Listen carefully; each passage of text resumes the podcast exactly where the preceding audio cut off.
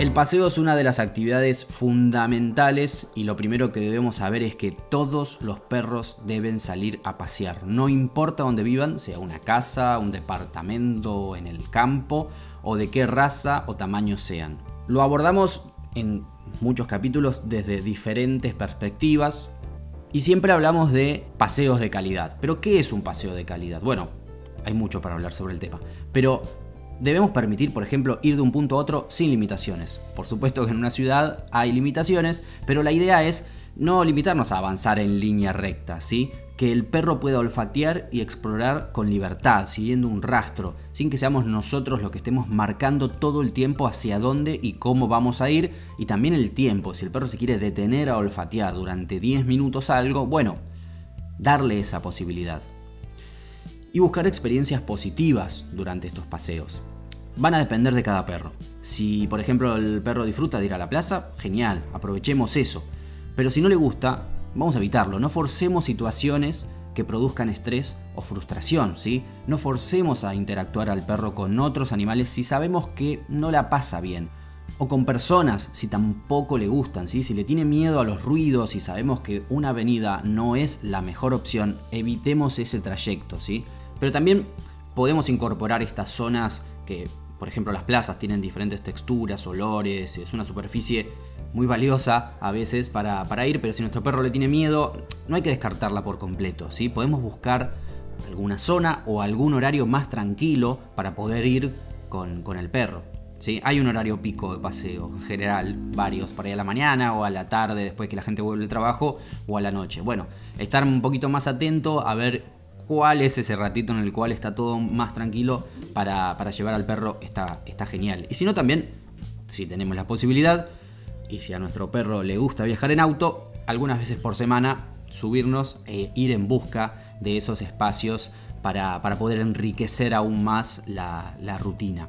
Y si tenemos un perro que no tiene, eh, que no tiene estos miedos, eh, está bueno variar el recorrido del paseo, ¿sí? Para, para tener una actividad un poco mejor, Em, si ustedes, por ejemplo, siempre van para el mismo lado, siempre hacen el mismo recorrido, digamos como que los olores y las experiencias van a variar muy poco. ¿Sí? Entonces podemos encarar algún día para otro lado, dar la vuelta para, otro barrio, este, aunque sea una vuelta a la manzana, tres cuadras, cinco cuadras, hacerlas en distintas direcciones van a, enriquecer realmente mucho ese paseo.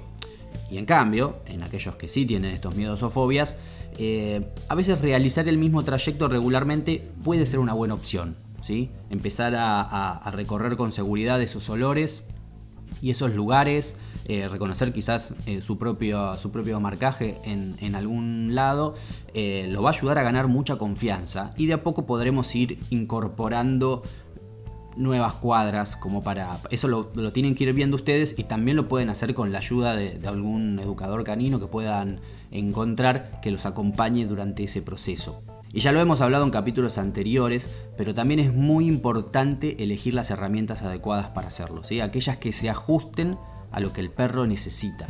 Nosotros siempre recomendamos correas largas de 3 metros, más o menos, que permitan mayor libertad y eh, preferiblemente usar los arneses que los collares. Eh, también podemos incorporar snacks o juguetes ¿sí? para usar en, el caso de ser necesario, o simplemente para positivizar alguna experiencia o, o para usar en algún punto del paseo, como en la plaza tengamos en cuenta que el mundo exterior para ellos tiene una cantidad de estímulos que es más que suficiente, ¿sí? no necesitan más. Pero hay algunas cosas que se pueden trabajar y que está bueno tenerlo siempre, siempre a mano. Nosotros solemos salir únicamente con comida porque a veces el juguete puede resultar una distracción muy grande para Pepo y pierde el foco en el paseo y, lo apunta mucho a, la expectativa de que salga ese juguete. Eh, por ahí aprovechamos las visitas a, la plaza para hacer algún juego de búsqueda, pero la verdad es que no es tanto necesario. En mi caso en particular con él. Por ahí para ustedes sí, pero Pepo le encanta olfatear y estar ahí, buscar los, distintos olores. Yo me fijo siempre salir con algún snack que, por ejemplo, que no se desgrane, que se pueda cortar en pedacitos más chiquitos fácilmente.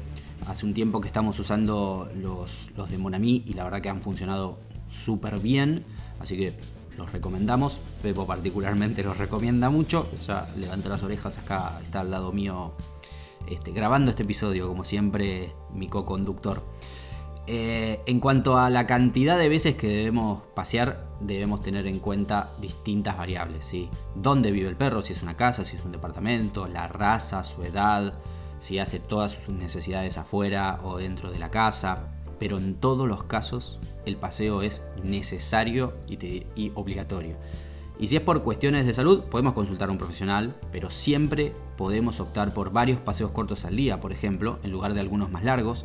Eh, si hacemos home office y tenemos la posibilidad de cortar y tomarnos unos minutos, es una gran oportunidad para hacerlos, hacer varios y es una buena forma también para nosotros de desconectar y movernos. Este es un tema en el cual podemos profundizar muchísimo. Hay mm, varios episodios en los cuales, como les decía, vamos recolectando distintos puntos de vista, como por ejemplo el de las herramientas. Así que los invito a que investiguen y a que nos cuenten más en nuestro Instagram si quieren sobre cómo son los paseos de su perro y si están probando cosas nuevas.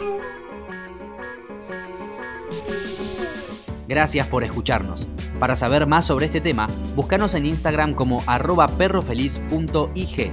Si te sirvió o te gustó este podcast, ayúdanos compartiendo, siguiendo y calificándonos para llegar a más personas. El bienestar animal nos beneficia a todos, pero más que nada es lo que hace a un perro feliz.